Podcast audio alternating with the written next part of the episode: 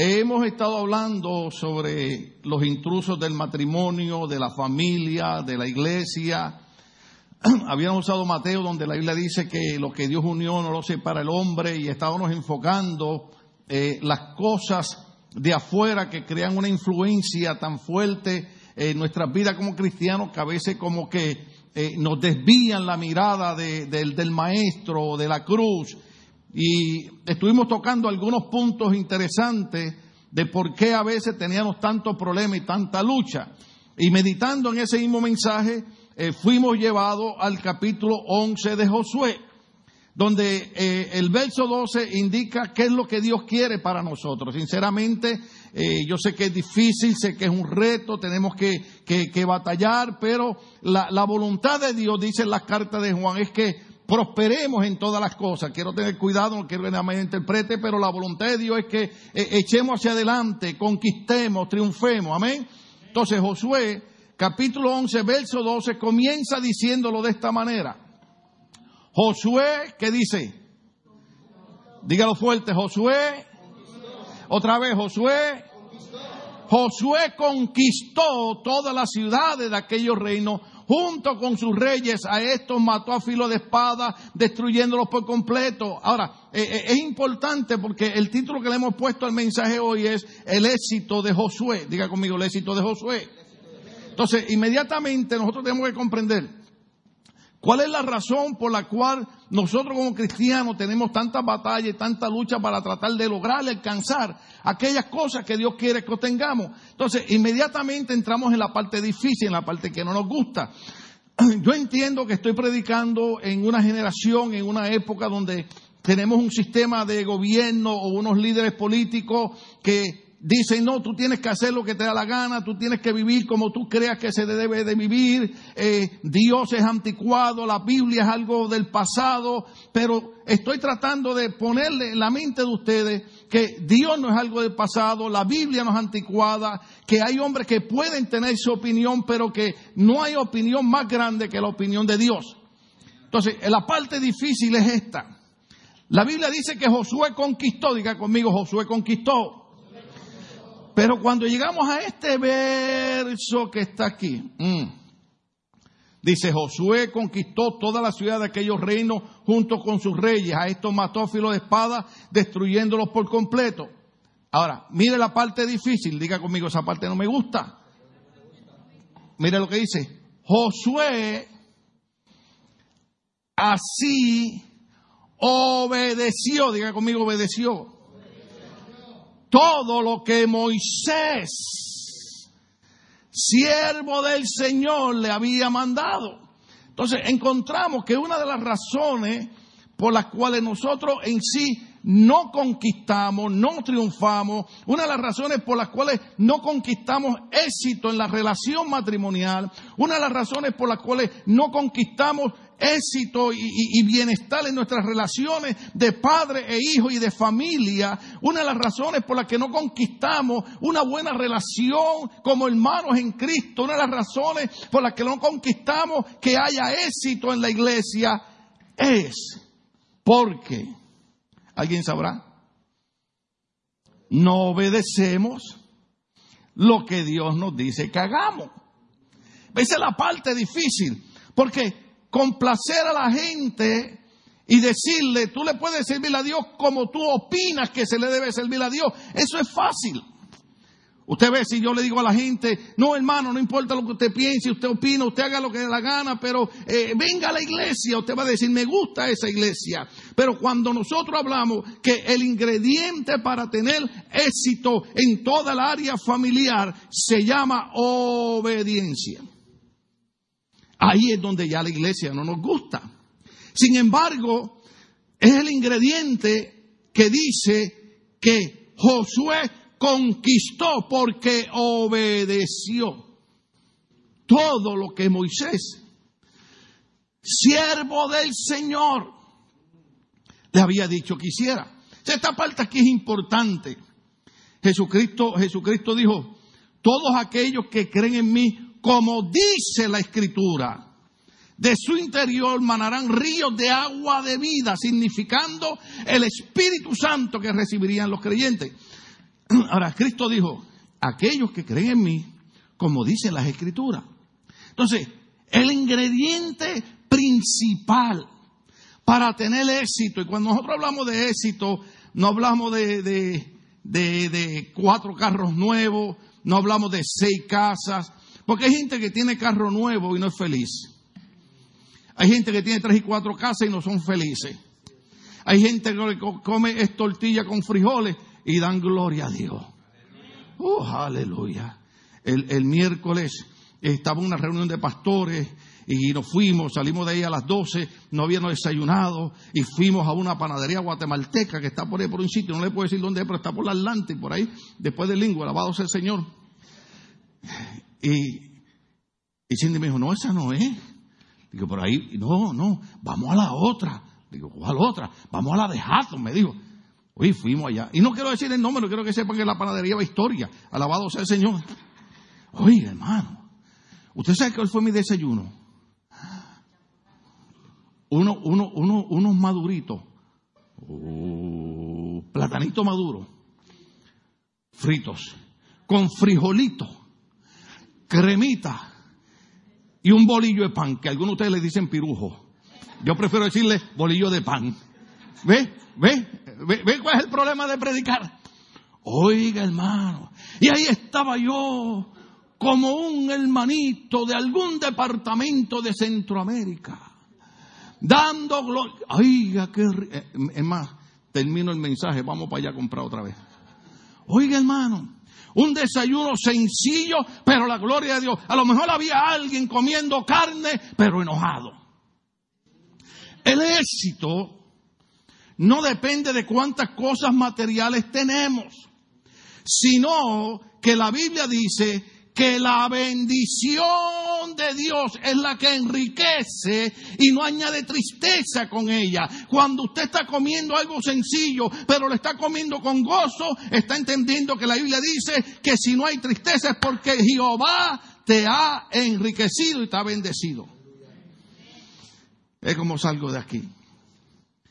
La clave, el ingrediente es Josué obedeció en todo lo que Moisés, el siervo del Señor, le había dicho. Ahora, a mí me llama la atención aquí. Esta parte va a estar difícil de explicarla. Yo por 30 años he sido un pastor muy balanceado, muy equilibrado. Yo no tengo problema si usted predica con corbata o sin corbata. Yo tengo problemas si se pone zapatos, se pone tenis. No tengo problemas si pone una camisa es polvo, una camiseta. Pero Josué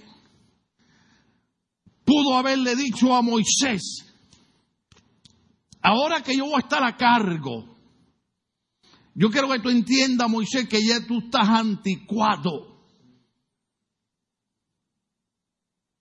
Y que Moisés, todas las cosas que tú hiciste están fuera de onda.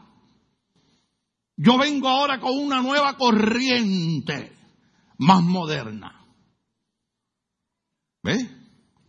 Sin embargo, la Biblia dice que Josué no discutió con Moisés, Josué no le presentó ningún programa variante. Quiero tener cuidado, siempre le digo a la gente, cuando yo hablo, hablo en términos generales y sé que hay muchas cosas que pueden hacer y sé que hay que programas que hay que hacer, pero este punto es importante. Moisés le dijo a Josué, yo quiero que tú hagas esto así, así, así, así. Y la Biblia dice que Josué, al obedecer sin cambiar lo que Moisés le había dicho que hiciera, conquistó, diga conmigo, conquistó. Nadie quiere estar mal. Déjenme preguntarle, ¿cuántos quieren estar enfermos? Nadie quiere estar enfermo. ¿Cuántos quieren estar en la pobreza? Ser tan humildes que quieren ser pobrecitos. Mire, todo el mundo quiere conquistar. ¿Por qué razón usted cree que cruzamos la frontera y venimos para el norte? Porque queremos conquistar, queremos mejorar. ¿Y qué queremos para nuestros hijos? Que ellos mejoren, que ellos triunfen, que ellos conquisten. Por eso es que usted ve que yo le digo a los hermanos, cuando su hijo se gradúe de la universidad y saque buenas notas, traiga para acá el papel y vamos a dar gloria a Dios en la iglesia, aunque la gente crea que somos unos vanidosos. Porque Dios nos llamó a conquistar. Pero no podemos conquistar sin el ingrediente que se llama, ¿cómo? Obediencia. Dígalo sin miedo. Obediencia. Dígalo sin miedo. Obediencia. A través, obediencia. A coro, obediencia. Porque la Biblia dice que Josué obedeció todo lo que Moisés, siervo del Señor, le había mandado. Las ciudades que estaban sobre los cerros fueron las únicas que los israelitas no quemaron, excepto eh, Hazor. Tomaron como botín de guerra todas las pertenencias del enemigo y su ganado. Mataron a todos los hombres a filo de espada, de modo que ninguno quedó de vida. Verso número 15. Están ahí conmigo. Observe ese verso. Dice de esta manera. Así como el Señor, diga conmigo Señor, así como el Señor había ordenado a su siervo Moisés. ¿Quién le había ordenado a Moisés? El Señor le había ordenado a Moisés. O sea, Dios le había dado unas pautas. Cuando usted estudia el Antiguo Testamento me gusta porque, porque la Biblia dice, eh, eh, incluyendo a Moisés, incluyendo a David, inclusive las instrucciones que David le da a Salomón, dice que el tabernáculo en el desierto se hizo de acuerdo como Dios le había dicho a Moisés que los hiciera. Dios nos dice en su palabra, quiero que hagan esto de esta manera. Pero como nosotros somos modernos, decimos, pero mira, Señor, fíjate, yo creo que, tú sabes, mira, los tiempos han cambiado, Señor, tú sabes. Eso era antes, la época de estos hermanos viejos que eh, tú sabes, sombras nada más entre... Ahora estamos en... Déjeme decirles algo, hermano. Yo no creo que Dios esté loco. Yo creo que Dios es omnisciente. ¿Sabes qué es eso? Dios conoce todas las cosas. Entonces, Dios conoce el año que viene y todavía yo no sé lo que va a pasar a las 12 del mediodía. Entonces, si Dios dice, Ministerio Bautista Logos, hagan las cosas de esta manera. Nosotros no podemos decirle al Señor, oh, pero es que yo veo que aquella iglesia, que el pastor lo hacen así. Dios te va a decir, no, no, no, yo te estoy diciendo a ti que lo haga de esta manera. ¿Cuántos de nosotros le dijimos a nuestros padres y cuántos nuestros hijos ahora nos hacen pagar lo que le hicimos a nuestros padres cuando nuestros padres decían que hiciéramos algo decían, ay, pero el hijo de la vecina no hace así? ¿Cuántos estamos aquí? Entonces, nosotros hacemos lo mismo espiritualmente. La Biblia dice, ¿están ahí? Así como el Señor había ordenado a su siervo Moisés. O sea, no sé, eh, eh, en inglés lo dicen de una manera y en español es igual. Si no está roto, no lo arregles. ¿Cómo es en inglés? Así mismo, esa, es mi segunda voz. Si algo no está roto, si algo no está dañado, ¿para qué tratar de arreglarlo? Por ejemplo, hay cosas que, que, yo le digo a los hermanos de la iglesia, mire hermano, yo no voy a volver a inventar la rueda, ya la rueda la inventaron hace tiempo. Y la gente quiere que a veces uno venga con inventos en la iglesia. Le digo, ya eso está inventado. Si algo no está roto, no hay que arreglarlo. Entonces, Josué entendió, si Dios le dijo a Moisés que lo hiciera así, y Moisés me está diciendo a mí que lo haga así, yo no me voy a poner con inventos. Yo simple y sencillamente voy a hacer lo que dice el verso. Así como el Señor había ordenado a su siervo Moisés, también Moisés se lo ordenó a quién? A Josué. Ahora, esta parte es importante, esta parte es brillante, maravillosa. Agarre la onda ahora. Y este, refiriéndose a Josué, ¿cuántos hombres aquí? Levanten la mano los hombres. Aquel está en duda. Eh, Levante la mano los hombres. Eh, ahora se aseguró. Pues yo digo, date las manos a los hombres y veo hombres que se quedan así. Está en duda la onda esta nueva de Señor que prenda al diablo. Entonces, todos los hombres levanten la mano y digan, yo soy un símbolo de Josué. Entonces, esto es lo que dice la Biblia. Y este Josué, por su parte, cumplió, ¿qué dice? Cumplió al pie de la letra todo lo que el Señor le había ordenado a Moisés. Sencillo. Yo siempre recuerdo trabajando en la, en la Douglas, el jefe venía a las 7 de la mañana y me decía, José, eh, mi propio nombre es José. Si alguien más se llama José, eso es un milagro, porque José somos dos o tres nada más en el mundo entero. José, quiero que eh, eh, todas estas piezas las acomoden estos gaveteros aquí. Y yo venía, empezaba a las 7 de la mañana a mover piezas y pesadas, hermano. a poner piezas, anotarlas, ponerlas en la computadora. A mediodía, después del lonche, lo dije bien, él venía y decía, ah, o sea, ¿sabe qué? Siempre no. Quítalas y ponlas atrás otra vez donde estaban antes. Mike, un amigo que trabajaba allí, se enojaba. Yo le decía, pero ¿por qué tú te enojas? Ah, pero chico, tú estuviste toda la mañana. Le digo, a mí me están pagando hasta las tres y media de la tarde.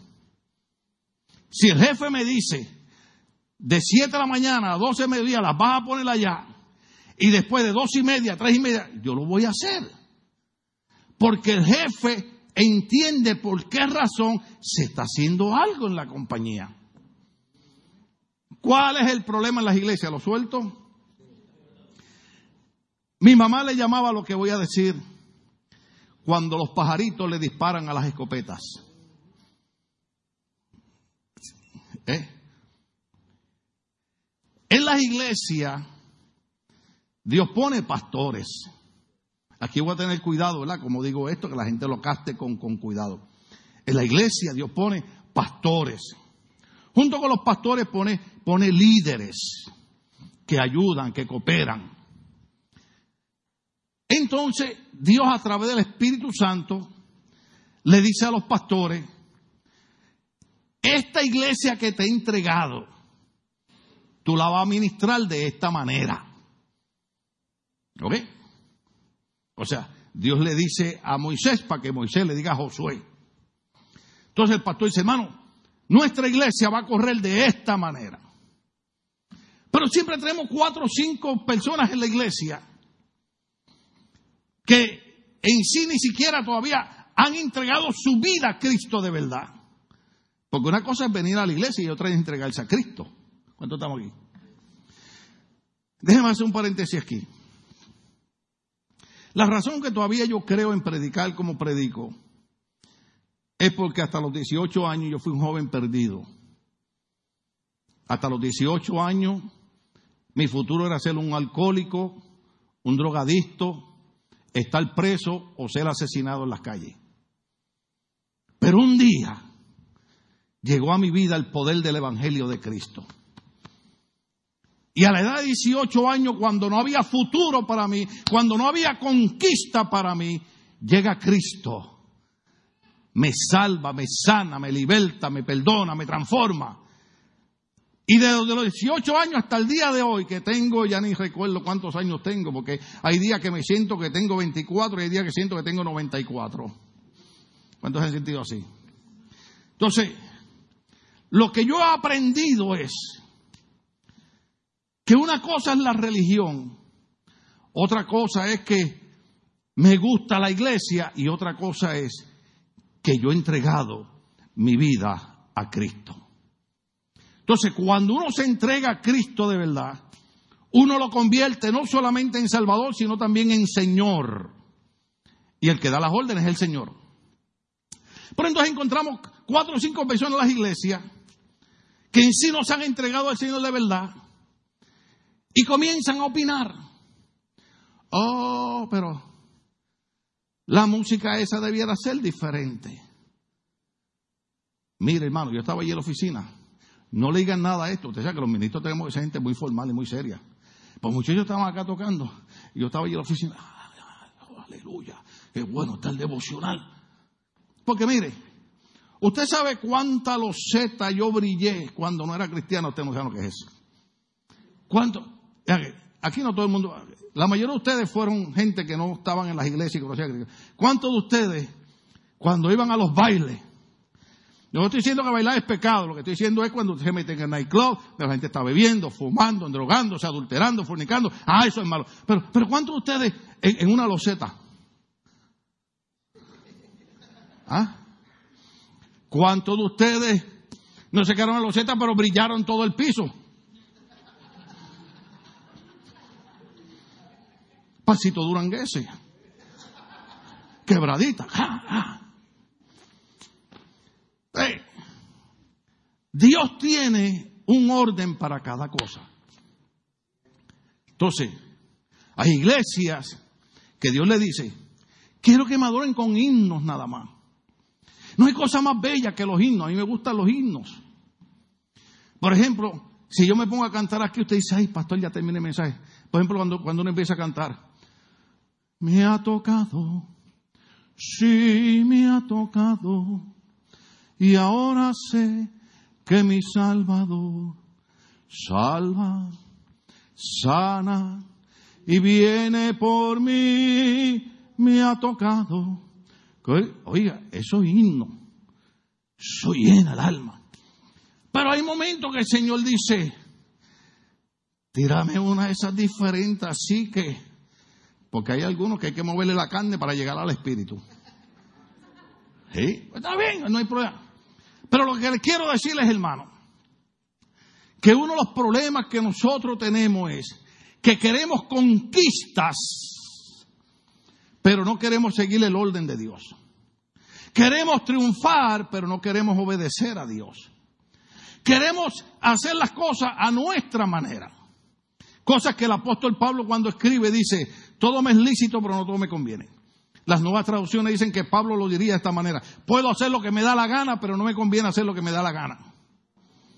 Ese es el problema. La gente confunde la libertad del Evangelio con tradición religiosa. No es tradición religiosa, es, es, es, una guía, es un método específico donde Dios dice, si tú obedeces mi palabra, vas a conquistar.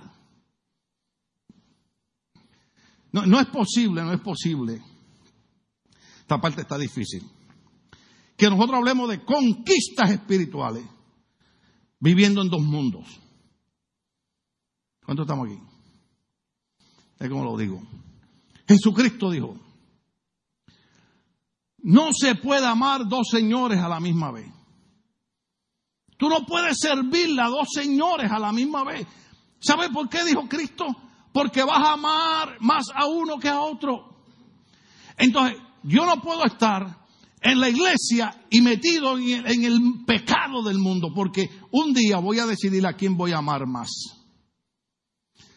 Yo sé que el pecado del mundo atrae, no lo neguemos, pero el pecado del mundo ha destruido la sociedad. El pecado del mundo ha destruido matrimonio, el pecado del mundo ha destruido familia, el pecado del mundo ha destruido jóvenes. ¿Cuántos jóvenes Tal vez Dios los, trajo al mundo para darle victorias y conquistas, pero ellos amaron más al mundo. Esta llamada, esta madrugada recibimos una llamada de, del programa de CRT. Un joven de 18 años, esta madrugada, 18 años, decía, a la edad que yo me entregué a Cristo, a la edad que yo empecé a vivir, 18 años fue asesinado esta madrugada. La razón es esta. Oramos por su familia y que Dios lo fortalezca. Pero nosotros tenemos que decidir, ¿obedezco a Dios o no lo obedezco? Yo quiero éxito, yo quiero conquista, yo quiero triunfo, pero hay una línea en la cual Dios quiere que yo haga eso.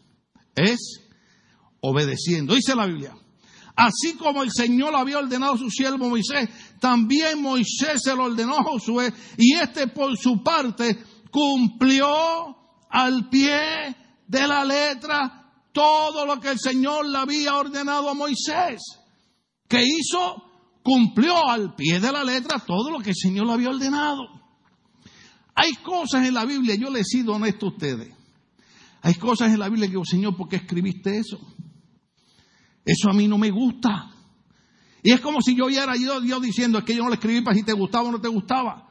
Yo lo escribí que si tú quieres conquistar y tú quieres tener éxito en la vida, si tú haces eso y tú haces las cosas al pie de la letra, entonces vas a tener éxito y vas a conquistar en la vida. Muchas veces los cristianos le buscamos cinco patas al gato. ¿Cuándo sabes lo que es eso?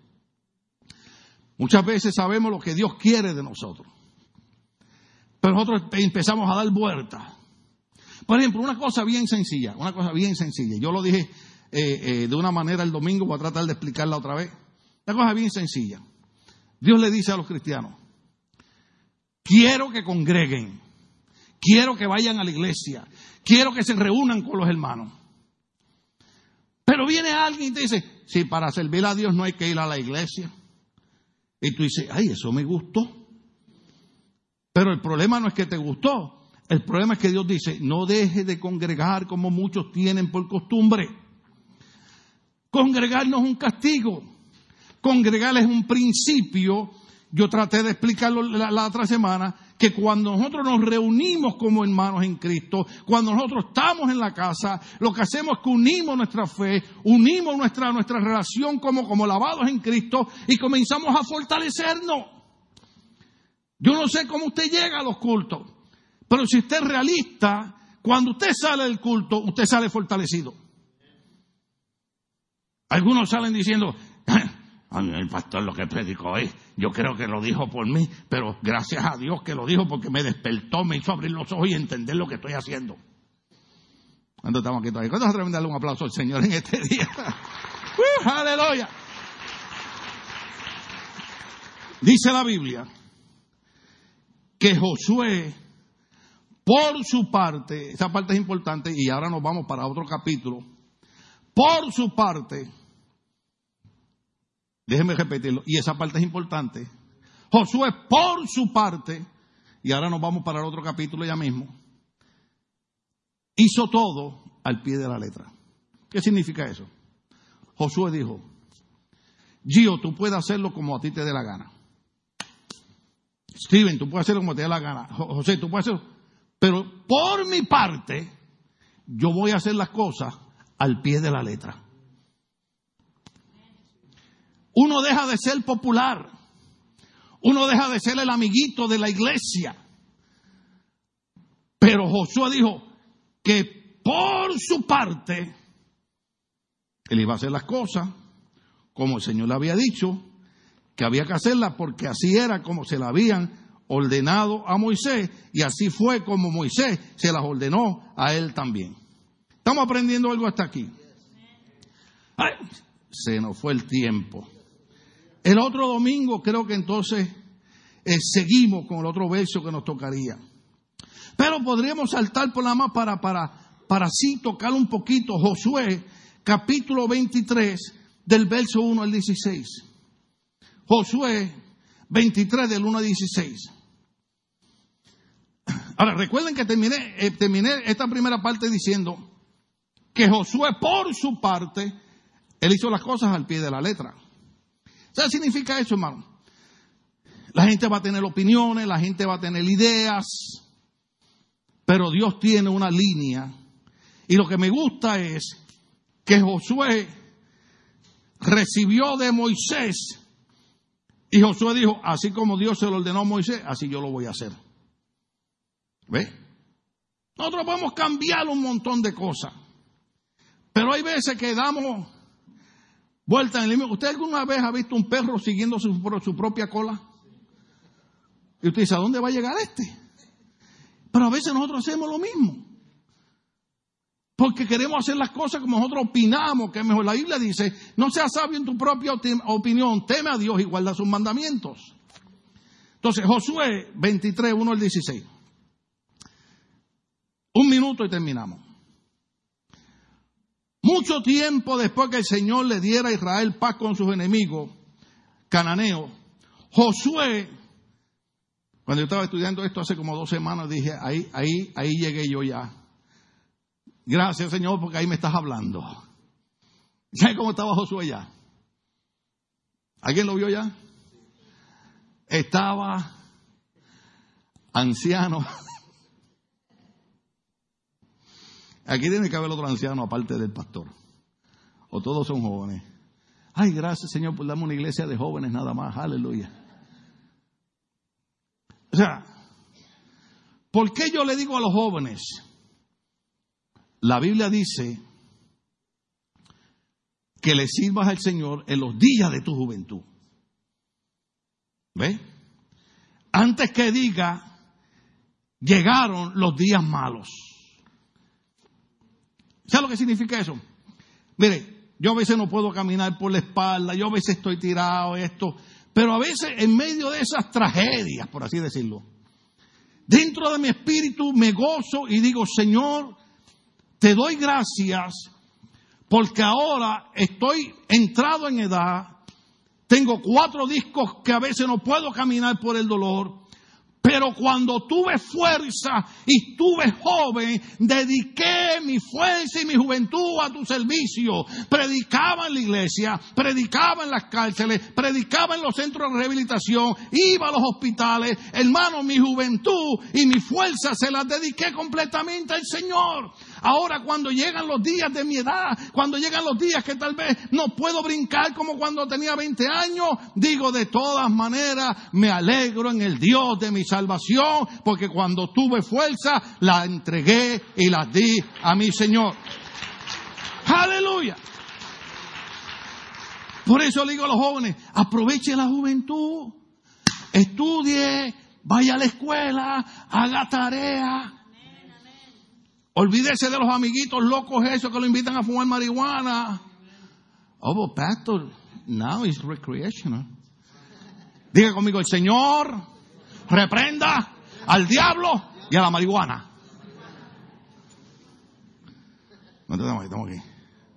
El otro día, eh, eh, eh, una noticia, hay una iglesia, hay una iglesia era que se llama The, the Truth Church, la iglesia de la verdad. Y el logo no es una Biblia, una cruz, es una hoja de marihuana. Y los hermanos van a la iglesia. Y mientras el pastor está predicando, están fumando. Aleluya, qué bueno está el culto. Déjame decirte algo, déjame decirte algo. Tú quieres viajar y tú quieres elevarte. Dile al Señor, lléname de tu Espíritu Santo. Lléname, lléname, lléname, Señor. Bautízame, bautízame ahora. Ahora, ahora. Usted no sabe lo que es eso.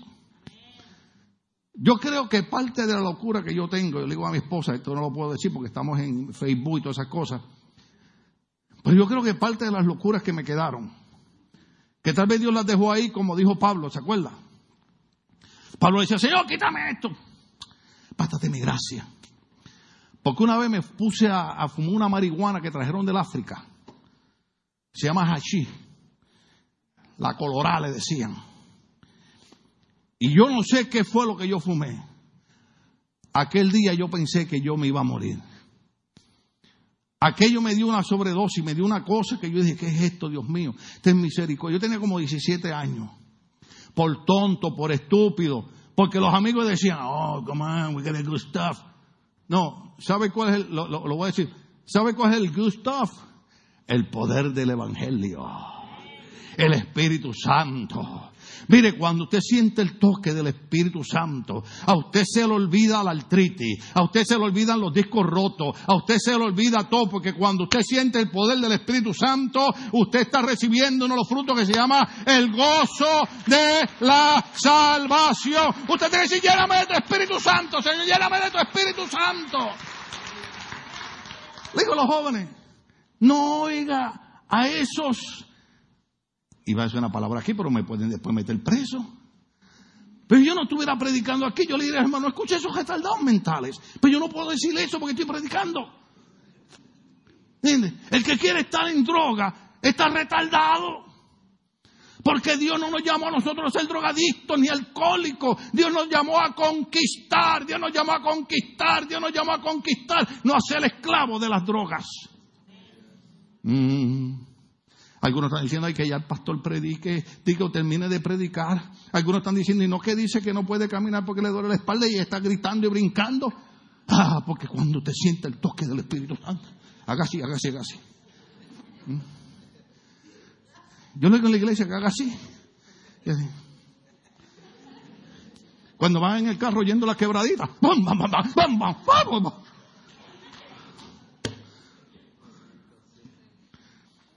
Mire, ay, me dieron ganas de llamar a los ciudadanos para que cantaran ese. Eh, eh, eh, ahorita cantaron, ahorita cantaron corito que hacía tiempo no lo cantaban. ¿Cuál era ese? ¿Cuál era ese? Ese así que parece así como medio cumbia, media salsa. ¿Cuál era? ¿Cuál fue? ¿Cuál fue? ¿Ah? ¿Ustedes estaban en el devocional? ¿O estaban pensando en la gallina que dejaron en el rancho? ¿Ah? ¿Cuál fue? ¿Cuál fue? ¿Cuál fue? Ah. Cuando Faraón dejó ir al pueblo, Moisés lo guió por el desierto. Cuando Faraón. Mire, ya mismo llamo a los hijos de Asaf. Hoy voy a dañar el mensaje. Porque yo le digo a ustedes que hagan así. ¿Ah? Pero cuando escuchan una canción de esas de... Yo no sé, yo como soy más viejo que ustedes, las mías eran las de Sandro de América. Nadie sabe lo que yo estoy hablando. ¿Ah? Eh, eh, el gato en la ventana. ¿Cuándo se acuerdan de eso? ¿Eh? Eh, tengo que pensar en alguna moderna que los jóvenes conozcan. ¿Cuál es? ¿Cuál es? ¿Cuál es? Es que yo no entiendo los jegueteros eso. En Puerto Rico ahora le llaman traperos. ¿Usted sabe lo que es un trapero, hermano? ¿Usted sabe lo que es un trapero? Ay, yo no quiero ni decir lo que es. los otros días estaban, estaba viendo la televisión, perdón ese pecado, y salió un trapero cantando. Y yo decía, pero, pero ¿qué está cantando? Mire, yo prefiero mejor cuando Faraón dejó ir al pueblo, Moisés lo guió por el desierto. ¿Cuánto estamos aquí? Hay que aprovechar. Y escúchenme en algunos viejos que todavía les queda fuerza. Aprovecha esas fuerzas y úsalas en la obra del Señor. Dios quiere que tú trabajes para la obra del Señor. Nosotros tenemos culto de oración los miércoles, tenemos culto de discipulado los viernes, tenemos culto domingo. Aprovecha esa fuerza y ven, adora a Dios, levanta tus manos y glorifica a Dios antes que vengan los días cuando no pueda ni siquiera levantar las manos. Usted no tiene idea de lo que es eso. Usted no tiene idea, hermano, cuántas veces yo me senté en esa silla y Dios sabe que en mi corazón yo quería predicar, el Espíritu Santo me daba mensajes para la iglesia, pero mi cuerpo no reaccionaba. Y tenía que poner gente a predicar. Y tenía que predicar sentado todo el tiempo. Por eso cuando Dios me da un poquito de fuerza, ¿ah? antes que vengan los días malos, y digo, Señor, el salmista decía, en medio de la congregación de los hermanos levantaré mis manos y te alabaré. Por eso cuando los hijos de Asaf están alabando, yo levanto mis manos y a veces me pongo de pie y digo, en medio de la congregación y en medio de los hermanos, levantaré mis manos y te alabaré. Porque hoy, oiga bien, hoy usted tiene fuerza, hoy usted tiene salud, hoy usted está aquí, hoy usted tiene planes, porque Dios te ha dado fuerza para seguir hacia adelante. Sea el nombre de Dios glorificado. Pero hablemos de Josué. Ya estaba anciano. ¿Sabe lo que significa eso? ¿Se acuerda lo que le dije del sargento de la policía en mi país que tenía un carro bien viejo? Y tenía un anuncio atrás que decía, yo también fui joven. ¿Ah? Así que los viejos que están aquí, cuando los jóvenes le pasen por el lado corriendo, Usted dígale, yo también corría así. Cuando brinquen y salten, diga, yo también brincaba y saltaba así. Los viejos que están aquí no se desesperen. Espere los que ellos llegan. ¿Ah? Yo los veo que van. Y, los otros días, los otros días vi un comentario de alguien. Acaba de cumplir 30 años. 30 añitos. Y dice, ay, ya estoy vieja, porque era una muchachita. Ya, ya cumplí 30 años. Y digo, Señor, ayúdame porque la voy a jalar por los pelos. Mira, papá, cuando yo cumplí 50 años, uh, porque cuando yo era joven y yo veía que alguien cumplía 50 años, decía, ay, qué viejo está ese señor. ¿Cuántos se acuerdan de eso? Hasta que llegué a los 50. Cuando llegué a los 50 dije, es mentira del diablo. Aleluya. Estoy bien, estoy joven, estoy fuerte. Y descubrí que con el Señor todas las cosas son posibles. ¿Ah? Y entonces a los 50 años dije, el diablo me estuvo engañando durante mi juventud diciéndome que cuando llegara a los 50 todo se había acabado. Ahora es que voy para adelante. Ah. Y pasé de 50. ¿Ah? Las hermanas cuando usted le pregunta, ¿cuánto cumpliste? Y ellas le dicen, 50. ¿Tiene 50 años? No, no, 50. No hay cuenta de cuántos estoy cumpliendo. ¿Ah? Una mujer en la televisión le dio un patatú. Estas mujeres que llevan como 100 años en la televisión. Pero usted sabe cómo se maquillan y se estiran aquí, se estiran acá, se ponen aquí, se quitan acá y se... Y llegaron los paramédicos y le dijeron, señora, señora, ¿cuál es, cuál es su edad? Y la vieja con un patatú en el piso dijo, eso no se le pregunta a las mujeres. Y volvió y se tiró al piso.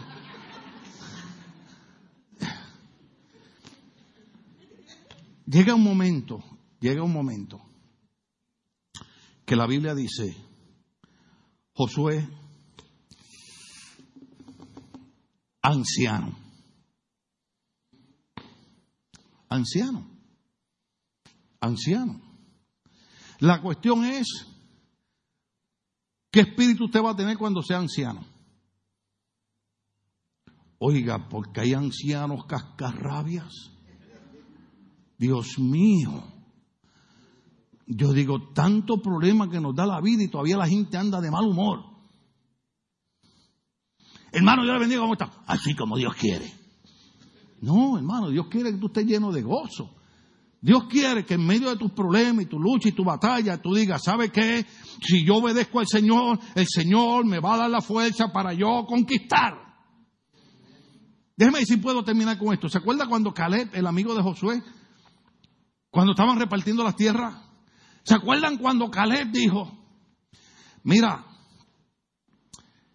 yo soy de edad de 85 años? Y 45 años atrás, cuando yo tenía 40, Dios nos llamó a conquistar y yo fui a la conquista. Y el único monte que, que, queda para repartir es un monte que está lleno de gigantes y de enemigos. Y Calé le dijo a Josué, pero ¿sabe que Yo con 85 años, tú entrégame ese monte con todos los problemas que tiene, con todos los obstáculos como predicó René con todas las contrarias, tú me entregas ese monte y yo con 85 años declaro que mis fuerzas son como cuando tenía 40. Así que en el nombre de Jehová de los ejércitos, yo voy y conquisto y destruyo gigantes y me hago dueño de ese monte porque Jehová está conmigo.